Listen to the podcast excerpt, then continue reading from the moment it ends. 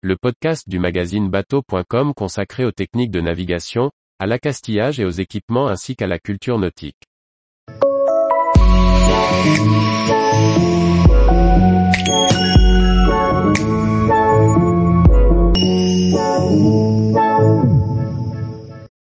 Quelle formalité reste à accomplir lorsque l'on a vendu son bateau? Par Olivier Chauvin. Après la vente du bateau, le nouveau propriétaire prend place à la table à cartes tandis que vous retrouvez le ponton. Il vous reste pourtant quelques formalités à accomplir pour que la casquette de capitaine passe réellement d'une tête à l'autre. Ce n'est pas parce que vous avez échangé un chèque contre les clés du bateau avec le nouveau propriétaire que vous êtes quitte pour autant. Il vous reste quelques démarches à assumer pour vous dégager de vos obligations, et pour que votre successeur puisse rentrer dans ses prérogatives. Outre votre assureur et le bureau du port, il vous faudra déclarer la vente du bateau et de son éventuelle remorque aux administrations compétentes, sans oublier de résilier votre licence VHF. Certaines démarches comme le port ou l'assurance peuvent se faire sans attendre.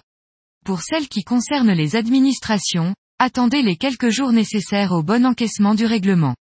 Vous pourrez ainsi vérifier avec votre banque qu'aucun souci ne s'oppose à la mise à disposition des fonds et donc au transfert de propriété. Lors de la remise des clés, vous aurez rédigé ensemble un acte de vente en double exemplaire. Vous aurez bien sûr pris la précaution de conserver une copie de la carte de circulation, désormais appelée certificat d'enregistrement, ou de l'acte de francisation afin de disposer de toutes les informations utiles lors de vos démarches. Les formalités d'enregistrement et de cession se font maintenant en ligne sur l'espace plaisancier du site du ministère de la Mer. Lorsque vous déclarez la vente de votre bateau, un numéro de cession vous est attribué. Il vous appartient de le communiquer au nouveau propriétaire qui en aura besoin pour ses propres démarches.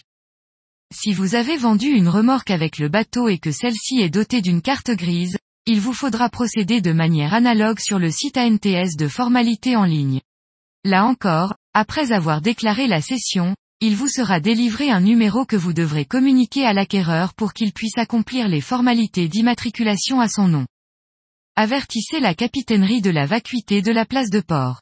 Le nouveau propriétaire devra lui-même s'inscrire en liste d'attente et sera considéré comme en escale en attendant d'obtenir un emplacement. Sauf cas particulier, copropriété en particulier, un emplacement dans un port public est incessible et ne fait jamais partie de la vente. Vous ne manquerez pas d'avertir votre assureur que vous résiliez votre contrat ou le transférez sur un autre bateau.